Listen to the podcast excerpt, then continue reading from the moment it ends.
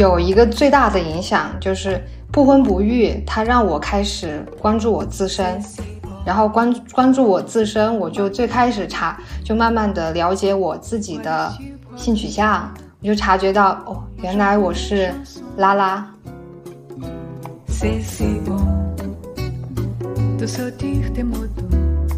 其实，首先你说非正常年龄入学，这个这就完全是咱们咱们中国中国人对东亚人东亚人的观念。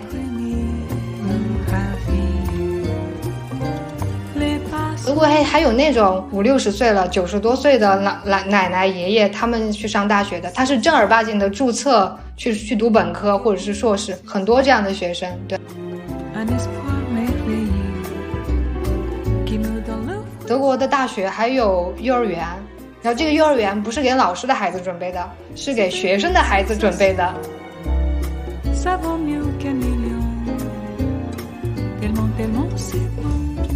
成为你自己，活出新可能。欢迎收听有理放肆。哇，我今天请到的嘉宾，就是当时在我这个播客还没有成立之前，就发了一条小红书的招募笔记。然后这位嘉宾呢，就在评论区给我评论：“哎呀，我已经计划和我的姐妹们在德国哈养老和一起玩耍了。”我觉得哇，好幸福啊！就是这个不婚不育的未来，感觉都更加明媚了起来。所以今天就终于邀请到了这位其实很忙碌的同学，先请他来介绍一下自己吧。呃，大家好，我是无话可说的主播无花果小吴，我现在在德国生活学习。呃，我上个月刚刚结束了我的文科硕士答辩，我终于这个硕士专业毕业。下个呃十月份要开始我的人工智能与数据科学本科的学习。呃，我我已经注册了，就十月份就可以正式入学了。目前暑假我在家自学。啊，下个学期要学的一些课程，嗯，然后就是接一些零散的活儿啊。嗯，哇，天呐，好优秀啊！就是首先我要说一下他的这个播客《无话可说》这个播客，我也去听了一下，我觉得也很好，里面的内容我觉得推荐大家，如果对德国生活有兴趣或者德国学习。有兴趣的话，真的可以去听一听，在小宇宙也是能搜到，对吧？海外平台也可以搜到，嗯。而且，为什么我们到现在才录？就是之前一直在准备，嗯，你的毕业答辩的一系列问题，这么辛苦。然后我联系到你的时候，你居然跟我说，你接下来要重读本科了。一会儿邀请，呃，无花果同学跟我们分享一下这整个决定的心路历程和。呃，在德国重读本科的一些经历，我们从头开始说起吧。我们这个是不婚不育系列里面的嘉宾，那先说说看，从头开始，你是从什么时候开始有不婚不育的念头的？呃，很早。不婚不育的话，我我我觉得我的话要分开看，就是当我还是一个小孩的时候，我就不喜欢小孩。我的家人，尤其是我的奶奶。我姑妈，我妈从她他们，我从小他们就给我说，她我妈生我有多辛苦，生我生了多久我才出来，这个就让我逐渐的就产生了一个观点，就是一个女人她得多爱这个孩子，多爱她的丈夫，她才愿意生小孩儿。等到我性别意识再强一点，就大概到青春期的时候吧，我就觉得我这辈子应该都不会生育了。但是那个时候还没有想过不婚，一直到二零二零年。我上班摸鱼的时候，逛到的那个著名的已经被炸了的豆瓣小组孔组。随着我阅读组内姐妹分享的一些女权知识，她们剖析的各种社会现状，让女性面临的各种不利的处境，就让我逐渐建立了不婚的想法。然后随着我女权意识的觉醒，不婚不育这个观念就越来越深刻。然后到现在，我就觉得它已经是理所当然的事情了。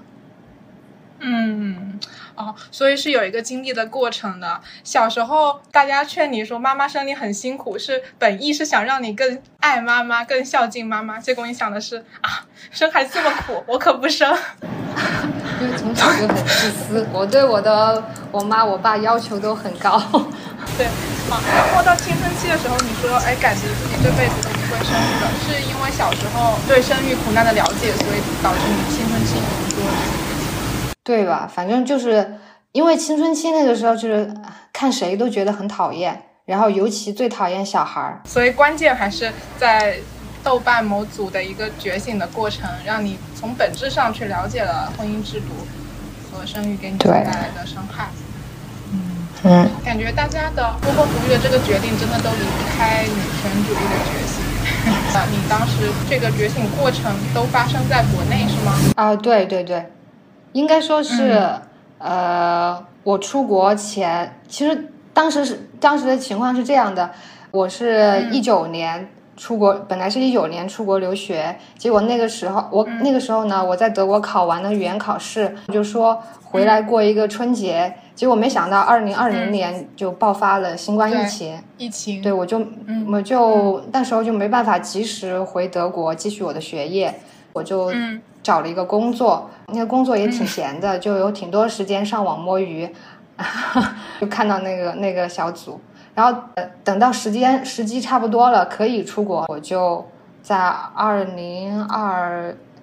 零年下半年吧，然后就就来到德国。来到德国之后，因为德国这边确实是比国内氛围更好、更自由一些，然后我就更容易的接触到更多的不婚不育啊、女性主义，对不婚不育啊、更女性主义相关的知识或者是朋友，嗯，就让我觉醒的更快，对，觉醒的更快、更彻底。嗯，哇，我因为我也有听无花果的播客，呃，我这么听下来，你是出国以后，其实你才更加深刻的去觉醒。但是你在你的播客里面好像提到，你在上大学的时候选德语的出国，想要出国去看一看，这个决定做的很早。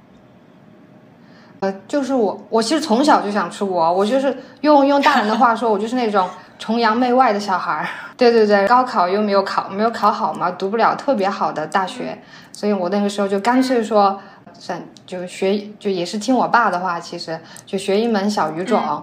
其实我自己是喜欢法语的，但是因为我爸他觉得德国经济更好，就让我选了德语专业，就学了德语之后就出国了。嗯，对，顺理成章哎。而且正好跟你后面的思想变化契合上了，就感觉做了一个很幸运、很巧的决定。嗯，那对于你你不婚不育的这个决定，对于你之后的人生规划有没有什么影响？有一个最大的影响，不婚不育，它让我开始关注我自身，然后关关注我自身，我就最开始查，就慢慢的了解我自己的性取向，我就察觉到哦。原来我是拉拉啊，然后其实我我对当时我在我在回溯我我为什么会有这个转变的时候，我觉得可能跟跟我跟我的家庭原因有关系，因为我的表姐她我最亲的一个姐姐她就是拉拉，她就是女童。然后我从小就，我从小就，我青春期的时候我就知道她是一个女同，我就知道女人和女人相可，女人可以和女人相爱，就是当时我也完全不排斥，因为可能是因为我太太喜欢我姐姐了吧，我姐姐做什么事情我都觉得很酷，就顺理成章的 就呃很自然的就接受了女人可以喜欢女人这个这个观念。啊，然后呢。逐渐的，就是随着也是这两年吧，女性主义在中国，然后怎么说，就是新一波的女性主义觉醒在中国开花。呃，我身我对我是对我身边的朋友，然后还有我自己的表姐表妹、堂堂姐堂妹，他们也受到这个影响。然后我就发现，不光是我的表姐、我的堂姐、我的堂妹。还有我一位堂姐，他们都是女同性恋。What？所以我家我家可能有什么拉拉基因，我也不知道。就是他们其实是都向你出柜，还是说在家庭里这个事情已经是公开的事情了？主要应该主要是因为我表姐她是第一个向所有我所有家人公开出柜的呃哦女女性，对我们所有人都知道，从小嗯。反正就知道她是一个啦啦，她就喜欢她就喜欢女人，就虽然她的她自己爸妈还是不接受吧，还是给她找男的相亲对象，但是、呃已经是一个事实了嘛，她自己也很坚持。嗯然后我们这些跟他同辈的都很支持他，嗯，所以其他人就还没有出柜，只是就是你们这一辈可能互相知道是吗？对对对对，其他人没没有没有互相出柜，主要是有我姐姐这个榜样在那里。其实我们后面出出不出柜，我就我就觉得无所谓了。你们真的好神奇啊！哎，那是哦，那所以是你在呃，就是在德德国之后发现的吗？就差不多一九二零年发现自己的性取向。真正觉得我是，那可能就是来到德国之后。但是当我去回忆我我之前的人生，嗯我就发现还是有迹象的。对，而且我我的我是嗯从，对我是从初初中开始就是这种这种短发超短发，然后哦那个时候我姐姐。对我姐姐，她就一直说我肯定是 我肯定是女同，我肯定是女同。但是那个时候我我不接受，哦，那短短头发是父母小时候就让你留的，还是你就觉得这样方便？是是因为我爸他觉得短发省时间嘛？哦对，是因为父母是在短发省时间，可以节省时间学习。哦，哎，还挺好的。从另外一个方面，没有逼你小时候服美衣。哦不，我小时候是这样的，嗯我爸他其实一直帮我把我当男孩养，但是我妈一直把我往女孩这边拉，就他们两个。我小时候是那长。到到初二我才是短发，初二之前都是长头发。我妈特别喜欢给我编头发，就是双马尾编那种麻花，对，给我穿给我穿裙子。嗯嗯但是我你即我呢，你给我穿裙子，我也是拿能穿就是随时随时随地就往就往地下一坐，我也不不爱卫生什么的，哎、对没限制到你。我也我穿裙子我也爬嗯树、爬树啊什么的，然后我爸呢就是他觉得他觉他给我买玩具啊什么的都是买的益智类的玩具，他就看不起市场上小女孩玩的那些玩具，其实他就是很厌女，对对，也也也说明呃也说明市场上那些玩具它的那个太性别刻板印象了。低幼，嗯。对，就给小孩小女孩就玩什么芭比娃娃、洋娃娃什么的，给男孩就玩那种可以变身的、非常有操作性的玩操作性的玩具。对啊，到现在也是如此嘛。嗯，那所以你的家庭环境对于你这个决定啊，还有取向方面，感觉都有一个助推的作用。他们都是歪打正着，你是歪打正着。对他们都是歪打正着，然后让我走上了女权主义这条道路。他们其实也没想到，嗯，哎，那家人现在知道你是至少性取向可能还不知道，那知道你有不婚不育的这个决定吗？都不知道，都不知道。家人这个不能聊，我已经跟他们断联了。聊的话，你这期就不能在国内播了。家人不能聊哦。好的，好的，已经到已经到断联的程度了，是吗？我觉得他们太烦了，少管我。对，但是我觉得这样子的话，你的人生就真的是完全由自己掌控的。对对对对，但是我有时候要钱还是会问他们要钱的，就实在我经济困难，我还是会问他们要钱。然后其他时候他们就别管我。哦，明白了，就是经济上就是该要的还是得要，是吗？嗯。哦，但是你这个跟父母的关系是不是在你自己的播客里面其实有聊过？聊过，就我把我爸拉黑了嘛。嗯大家如果有兴趣，你可以在你海外你那个 Spotify 的平台是可以听到的，是吗？嗯，对，对这一块感兴趣的，可能要去海外平台去收听。既然家人这一趴我们不聊，就聊聊姐妹吧。因为最开始找到你，也是对于你对你未来的一些规划和你姐妹的契合度这方面非常感兴趣。你是怎么样找到和你一样不婚不育的姐妹的？还都在一个国家？嗯，这方面想听听看。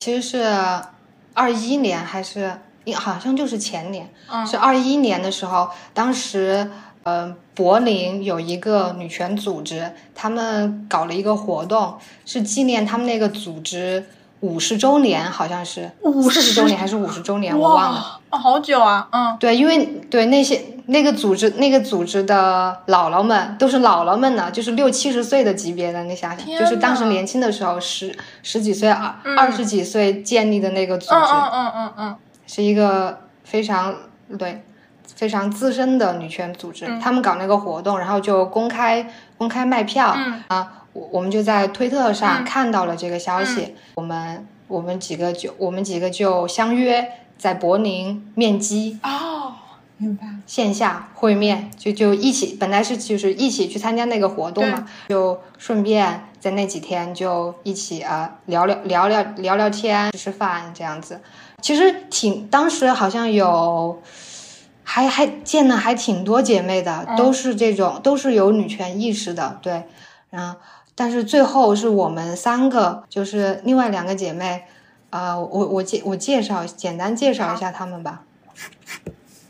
对，有一个她叫就叫她老陆，老陆她是一个艺术家、手艺人，他非常他心思非常细腻，非常有创造力。就是他虽然是人高马大的，但是，嗯、他对姐妹很温柔，很照顾，但而且呢非常有正义感。嗯然后另外一个就是老鲨，鲨鱼的鲨，嗯他他他给自己起的网名里面因为有鲨鱼这个字，有鲨这个字，他本来应该是一个科学家，哇，他也非常强，嗯对，他也非常强，他是理工科理工科的硕士，他们导师是想留他读博的，但是他更喜欢搞钱嗯啊、然后他就去大公司工作了。嗯嗯，然后他现在就在大公司工作，目目标是成为他们公司的高管。哇，你们这个组 能说组合吗？感觉就是还挺技能还挺丰富的，就是哎搞艺术的搞艺术，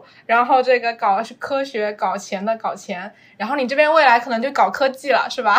人工智能的本科这个发展方向。对我们就是嗯文理，对对文理工呃文文科理科工科呃商呃艺术我们都会。对，这个三角很稳定啊。对，对，当时我对当时就我们我们三个聊的最聊得最来最合，那个气场氛围最合，嗯然后嗯女权思想呢也观念呢也也也更接近，这种叫做什么说，在女权这条进步的学习的道路上，我们三个的进程是差不多的，进度。对嗯嗯嗯。啊对对进度是差不多的，所以就更聊得来，嗯，相当于同频啦。对对对对，同频同频同频。首先有这样的活动，能公开卖卖票，真的是一个结识到同路人的非常好的机会。当时你跟我说说你们啊、呃未来还有一些什么，一开始以为是有同居的规划，现在是就现在是一个什么样的规划？就是你们可能未来在德国的这样的一个关系发展。我们现在是打算，就是因为我们三个其实人生进度有点不同，嗯就是老陆嘛，他是艺术家，他就比较随性，他就对他现在他毕业之后也没有没有怎么没有正经找工作，嗯就接点零活，自己做点手工艺品来卖。他就不着急嗯啊，那、那个老沙，他工作已经稳定，他最近拿到南卡了，是什么意思？就是永居吗？欧盟用欧盟蓝卡就是没有限制的工作签证，没有时间限制的工作签证。嗯然后他只要工作满满，总共满两五年，他他只要在德国待够八年，他就可以申请永居了。嗯所以他是我们这三个人当中应该是最先可以拿到永居的人。我们就是准备之后搬到一个州，哦。大家在一个州，嗯。不需要在一个城市，嗯因为德国交通还是挺方便的吧？嗯。对，在一个州的话，就可还可以就可以经常见面啊、面。串门啊嗯。这些。哦，对，这种还比较啊好实现，对吧？有点像松散聚居，然后随时朋友可以约出来玩的那种关系。我们现在就开始聊一聊你在你选择德国的这个原因和具体的生活体验吧。你刚开始想要出国，就是看一看的时候，呃，有有想过定居吗？刚开始没有，刚开始没有，刚开始我想的是可能在德国读读到博士，然后回国找个工作这样。对，后来发生了一些国内国外发生一些事情嘛，对，就就改变了这个想法。那现在感觉，呃，在德国的生活具体的体验如何？可以跟大家具体分享一下。德国，啊，其实任何一个国家都是，你可能待得越久，你对它负面的看法就会越多，但是最终你就会到一个呃妥协的阶段，你就能忍受它的那些缺点的。然后德国首先来说，嗯，德国它那个总体来说人文人文氛围还是挺适合我的性格的。德国人他虽然有的时候爱多管闲事儿，但是总体来说大家都比较有边界感，呃，比较喜欢这种人与人之间保持一定距离的感觉。然后德国人做事相对来说还是比较比较条理嘛，然后循规蹈矩的。啊，还有一个更最重要的就是德国的自然环境我挺喜欢的，嗯，尤其是。它那个森林覆盖率很高，就是你随便在哪一个城市啊，除了那些特别工业化的城市，德国大部分城市都是都是你出门一两公里就可以找到一个森林。我特别喜欢在森林里面散步啊，特别喜欢徒步这样。而且还有那还有就是德国的物价相对来说在欧洲比较的稳定。然后呢，还有就是。教育全免费，德国的公立教育是从幼儿园到大学都是全免费的。呃，我上本科、上硕士都只需要付那个注册费啊，和一些这个给那个学生组织要付一点叫做什么会费吧，支持费吧。嗯嗯。现在除了巴登符腾堡州那个州的大学要收学费以外，其他大学。也仍然是免学费的，然后说对女性的友好程度，也就只能说是全靠同行衬。就德国，我最不满意的一点是，德国它卖淫合法化，它是欧洲妓院。我以为是荷兰哎，我不知道。荷兰，荷兰也是。对。荷兰和德国都是卖淫合法化的。嗯。呃，但是，啊，然后德国它有它的旅行，它有些旅行社甚至有。以嫖娼为卖点的旅行活动哦，但是我想到国外它是合法的标出来的，是吗？就不用偷偷摸摸。对对对。但是在此地，一些足疗啊、按摩店，他们他们其实性质是一样的。在此地的一些按摩店啊、足疗店，他们主打的卖点也差不多。嗯，好，你接着说。聊到这里就讲一下卫生巾。卫生巾它其实是从。二零二零年才开始，才开始降到那个普通商品的增值增值税的。以前卫生巾的增值税是百分之十九，就是跟那些奢侈品的那个税是差不多的。我的天呐！二零二零年，因为对，二零二零年因为一些，而且是，而且是一些啊女性组织，一些一些女性，她们自己提案，她们经过不懈的努力。把这个税打下打下来了，帮这联邦立法通过降把这个税降到百分之七。嗯，但是，一些公共场合也很少看到有免费的卫生巾。嗯，还或者是那个棉条。嗯，啊，我们学校反正是没有的。它虽然没有，但是它有那个你扔卫生巾、扔棉条的那种纸袋子。这点还跟我想象的不太一样。啊，对。然后还有一有一个比较进步的点吧，在全球第一款红色液体，用红色液体代表月经代表那个经血。的广告，对月经血的广告，一个叫 Always 的品牌，然后它是打的德语的广告，啊，反正我是在德语区德语区看到的。我以为在欧洲或者说德国这样的国家，它我。他拥拥有一位女性总统这样的一个国家，更正一下，不是女性总统，是女女总理默克尔。哦，不好意思，哦，对对对，我我以为你刚刚说的卫生巾的价格啊，还有广告的精血颜色，我以为是完全就是不需要大惊小怪的事情了，没想到也是经过千辛万苦，或者说已经是一种有进步的象征了，是吗？好的，有一点点滤镜碎。哦，还有一个进步的点就是德国，它也是它也是规定了所有的大公司、所有的企业高层那个高层当中女性的比例必须要达到至少要达到百分之三十多，我记得是。哎，但其实也很低啊！要我说，要我说，至少百分之五十，对吧？五十？对，至对啊，至少得百分之五十啊。好的，嗯，好，那你要接着说，就是不太满意、不太理想的地方吗？体验方面，暂时想不到了。其实我我在德国生活着，我还是挺满意的。啊，对对吧？对，其实就是没有想象中那么平等，但是已经就是有对比了，是吧？嗯，好，哎，但是我还挺好奇的，我不知道你能不能从你的那个已经工作的姐妹那边得知德国的在工作节奏或者说招聘时对女性的，就是接受程度这方面，你有了解吗？嗯，只能说据我所知啊，好，只能代表个人的经验，不可能不不是对，呃。是这样的，德国它法律规定，它那个劳动法规定，你在招聘的时候就必须要考到考虑到 diverse 就多样性，就是你多样性，嗯，对对多样性，然后你什么尽量 LGBT 的人你都要都要招，对，你的优势是来了吗？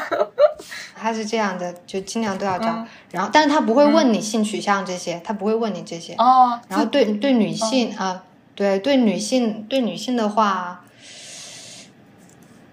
我不太了解，反正我还没有正式工作。但是上上上班节奏，上班节奏的话是挺轻松的，嗯，是挺轻松的，是比较慢的。然后有很多公司也都可以居家办公。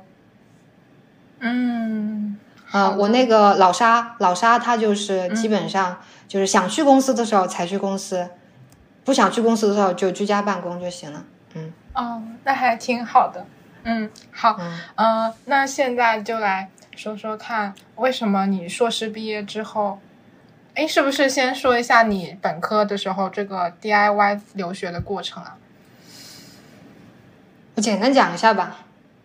好，啊，OK，简单讲一下。对，因为我是德语专业的嘛，所以当时我就没有想过要找什么中介什么的，因为我看得懂德语。很多网站，很多德国的网站，其实在国内就可以直接登录的。那些资料呢，什么大使馆啊、领事馆啊这些，外交部啊，你都可以找到的。我就是我的话，我是先在国内考过德福，但是我德福考试没有考过。嗯，因为我口语，他那我是口语没有考过，因为口语它是。跟跟机器说，嗯，我我这个他就限制了我的发挥，我就到德国，等于说是我本科毕业之后，我就到德国的一个私立的语言班学习德语，啊，学了两个月，学习备考另一个德语考试，叫做 DSH 语言考试，然后呢，我就去学了两个月之后，我就去考了这个 DS 哈。然后就考到了理想的成绩，可以申请大学的成绩。然后我就拿着这个成绩呢去申请硕士，然后就申请到了，然后就读硕士。你是先出发去的德国，然后再申请是吗？对对，我是先申请的语言呃语言班签证。嗯哦，明白了。哦，嗯嗯嗯嗯，好，想做的事情就无论如何都可以。把它做下来。那为什么硕士毕业之后，哎，硕士专业是文科，你本科是德语，所以硕士只能升到文科对口的专业。那为什么硕士毕业之后有想重读本科，以及为什么选择人工智能这个专业？对对，嗯，其实啊，其实我从小就对电脑、对计算机很感兴趣，我家也有从事这方面的。这方面工作的亲戚，我我表哥他一个软件开发人员，我我我大概我是从我四岁的时候就开始接触电脑了，那个时候是因为我表哥他们，我四岁的时候就有了我的那个 QQ 号，还是四开头的那种号，特别老，对，从小就就觉得啊、学计算机很酷，但是很奇怪啊，我自己报专业的时候，自己本科报专业的时候，我根本就没有往这方面想。其实我那个分儿要读也可以读计算机专业的，但当时完全没、没往这边想。啊、啊、我到德国之后，算是就彻彻底底的人生，人生完全由我自己决定的嘛。然后我这个时候就静下心的，而且也也刚好是有转码这个这个热潮提醒了我，对，提醒了我，哎对，对，然后我就静下来想，呃，我反正这个文科专业毕业之后很难找到工作，要找的话就只能做那些人力资源啊什么的，或者是当老师去去去孔子学院或者是什么教中国人的学校当老师。我又没有耐心，我没有耐心，所以我没办法当老师，就没办法当那种很多学生跟老师啊，我只能一对一的。如果要当老师，我只能一对一的那种。啊，对，然后因为找不到工作，那么我就就说，哎，那就干脆干脆转码吧，那就学学这个，对，学编程。然后呢，哎，Chat G Chat GPT 出来了，是吧？人工智能。对，对，然后 ChatGPT 呢，它又是一个语言模型，这个恰恰又可以跟我本科本硕学的东西联系起来，因为我硕士是学了德语语言学的，我是学了语言学相关的东西的，对，linguistic，然后对到之后学习学习人工智能，呃，会处理自然语言模型，这些都需要我的这个语言学知识，我恰好又有。然后呢，我又对编程感兴趣，哎，那就刚好就可以，那就读人工智能吧。嗯，对，嗯，哦，那这个他是没有办法直接升硕，所以就只能从本科开始读起，是吗？其实有慕尼黑大学可以读那个计算机语言学，它是一个，嗯它是硕士啊，但它不是专门的人工智能方向。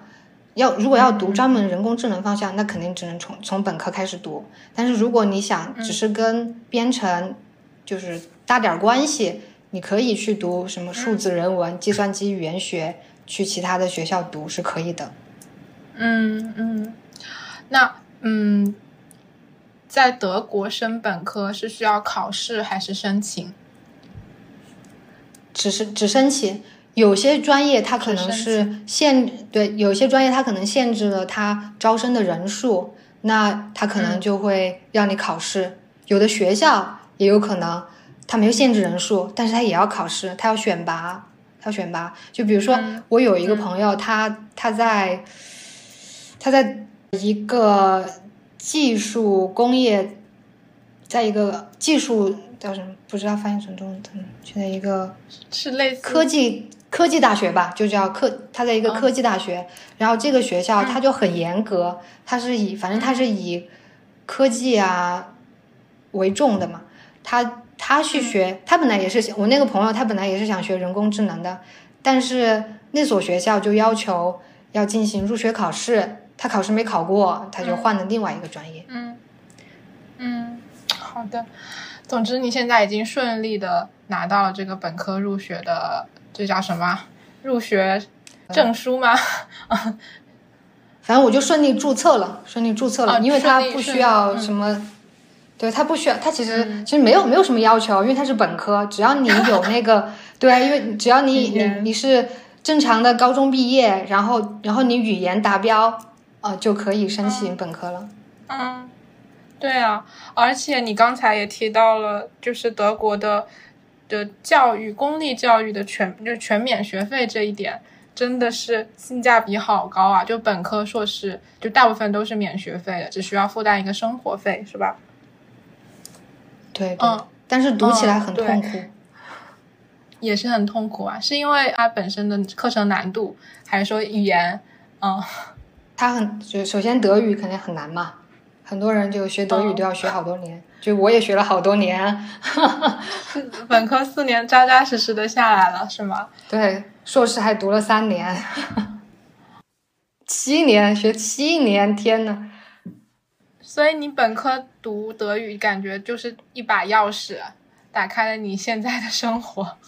嗯，然后我觉得你的表哥、表姐、堂哥、堂姐对你的人生影响好大，就每一个人都没有，就是没有白活在你身边，每一个人都像你人生的 NPC，给你解锁一项技能。四岁表哥教你学编程，你总总结的太好了。不是，我是四岁的时候，我表哥帮我注册 QQ 号，注册 QQ 号。从此打开了与电脑的，就是哎，算是有点关系吧。嗯，好，那接下来就是哎，德国本科是读几年啊？也是四年吗？六到七个学期，六个学期或者七个学期。六到七，那我也不懂多久哎，一个学期是多长时间？至少大概至少至少三年，至少至少三年，至少三年。哦，对，我在你的播客里面也有听到，就是你在读硕士的时候，你的同学们有很多是大龄读研，就可能四十岁、四十多岁读研什么的。然后你现在不是要回到这个本科来学习了，自己会有这方面的就是观察或者体会吗？或者说对于自己现在属于可能非正常本科学校，呃，本科年龄入学会有什么？就是新的想法嘛。其实，首先你说非正常年龄入学这个，哦，不好意思，不好意思，咱们咱们中国 中国人对东亚人东亚人的观念，在欧洲这个是不存在的。我觉得，因为反正就是一个是高等教育免费嘛，然后你在就有德国还有德国还还有那种。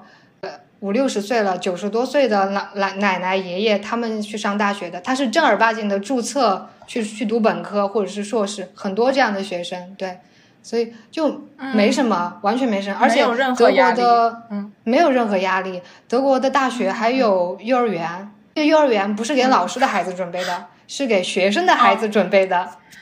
对，所以就就我们的同学当中，很多都是已经生育了的。他可能工作了一段时间，他觉得他要升职加薪，他就必须要学历支撑，他就回学校来上学。孩子没时间没时间带，就放到学校的幼儿园里，就是这个样子。所以年龄在在欧洲，在德国完全不是问题，他也没有限制你多少岁就不准读大学了，没有这个限制。嗯，哦。嗯，就就是他的终身学习氛围很浓厚，对，而且就是我，嗯嗯，而且我不是决定的不婚不育嘛，所以年龄这个东西对我来说就只是个数字，而且我都经常，而且在在我的博客里也谈到，我都经常忘记我多少岁，还要算一算，回忆一下我是几几年出生的，然后今年是多少年，算一算我才知道我几岁。嗯，哦，然后因为其实我也是。属于大龄读研，在国内读研嘛，然后我在学校的时候可能感觉不到什么很大的学习压力，但是这边吊诡的地方在于，它的招聘的年龄要求会很严格，就是招聘条件上会有很严格的年，三十五岁以下、三十二岁以下，尤其是对于未婚未育的所谓的大龄女性，会有比较严苛的一个要求。所以想问问德国的，也想问德国的工作要求里面对年龄的要求。没有要求，所有的那个所有的招聘信息当中都没有写必须都没有写多少岁，他只是对你的学历、你的你的专业背景有要求，对你的你的性别、你的年龄、你的婚姻状态都没有要求，都不不会明写出来的。真正招聘的时候，我觉得他也他如果敢这样对待你，你就可以告他。告他，你可以用那个呃劳动法去告他。德国有很多可以给企业可以给企业评分的那种软件，有有的人在还还有一些企业去买水军给自己打好评，有些有些有些企业他得了他得了低分，比如三点一分，有人在里面匿名评评价这个这个这个企业怎么怎对对，比如说啊，比如说对。已婚已育的女性啊不友好，或者说对什么性少数集体不友好，下面就会有评论，你去告他呀。当就是在在德国的打所谓的打工人都好硬气啊。嗯，我觉得就这一要向德国人学习。对这一点的环境就，唉，就很幸福。好，那最后想聊一聊德国最近新出的一个技术签证是吗？你有了解吗？我了解了，我还我专门我昨天专门去看了，我整理了一些笔记。这个时候，无花果同学在视频会议里拿出了一沓白纸，一沓资料。嗯，你说，就是这个草案是六月二十三，今年六月二十三号通过的，然后所有的配套法规落地的话，可能要等到二零二四年下半年。然后呢，这个这个新技术新版技术人员移民法，它是它针对的对象呢是那些至少有两年工作经历的工作经历的技术人才，可以叫可以这样可以这样说。然后呢，这类人人群，他可以是有相关的职业培训经验，他也可以只是呃，他也可以是大学，他就是说他可以是职校毕业的，他也可以是。大学本科毕业的，啊，那嗯德国呢？他更喜欢，他更喜欢是有高等教育背景的。然后有高等教育背景的呢，他就比较，他就放的比较宽，就是说，呃，看一下，对，有高等高等教育背景的这类人可以从从事任何职业，但是你要能够拿得出你想从事的那个职业相关的职业证书。比方说，比方说你，比方说你本科学的英语，但是你呃在国内从事的是啊，比如说销售，就跟英语完全不搭不搭边儿。那那你可以去考一个什么销售人员的资格认证证书，然后呢把这个证书送到德国专门认证资格的一个机构，让他来认证你的一个证书是不是有效。如果是你的你的证书完全通过，那他就会直接给你一个六个月的工作签，六个月的找工作签证，六个月的找工作签证，你就可以在这六个月内在德国找工作。如果说只是部分认可，那你就可以申请他的另外一个签证，叫做是呃求职签证。然后这个签证呢？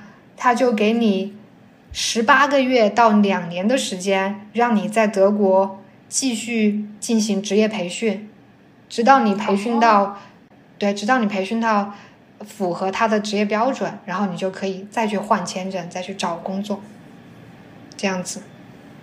明白了。然后他对对他对语言的要求呢，就是，呃，如果说你是要直接来工作的。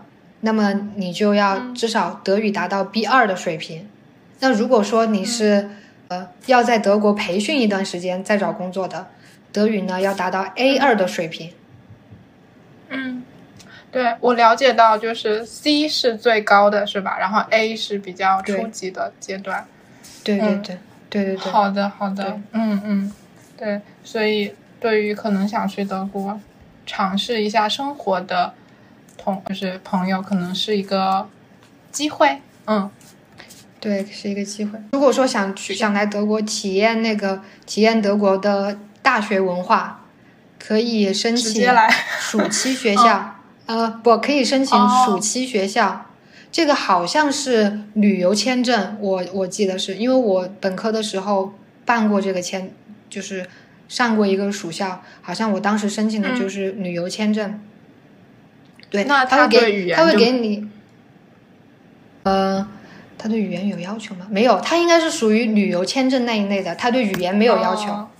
对他属于旅游签，对，他会给你三十天一个月的一个月的签证，然后你就在在德国任何一所，呃，就比方就比方说你想去柏林自由大学体验一下，那你就去柏林自由大学的官网搜一搜，他们有没有。Zoma course 叫暑期课程，嗯。啊，对，就看一下你呃，看一下你的你符不符合他那些标准，你喜不喜欢他的他的课程的内容，然后呢，你就去申请这个相应的签证。嗯。嗯。嗯，明白了，就是去你想去的学校官网去搜索一下这方面的信息，暑期的这个项目。对对对对，好好的。那你最后还有没有什么想跟听友说的话，或者你自己需要补充的内容？我我我再谈一下不婚不育，就是我的人生规划吧。啊，就是说，呃，嗯嗯，决定了不婚不育之后，我就打算以后做一个世界居民，学想学的技能，去想去的国家，然后以后从救助站接两个猫咪回来，再和我结交的那两个志同道合的好姐妹，呃，住在隔得不远的城市啊，相约养老，这是我的人生规划，然后。我也呼吁更多的姐妹不婚不育，真的太爽了。嗯，你刚才描述的画面真的想哭。嗯，好的，那我非常希望你的愿望实现。如果到时候有理放肆还存在的话，也希望跟你们三个一起和你的两只猫咪再连个线。好的，好的，好的，好的。好的，那我们就到这边。Le beau voir l'an passé, et puis de recommencer à la moindre occasion. C'est si bon de jouer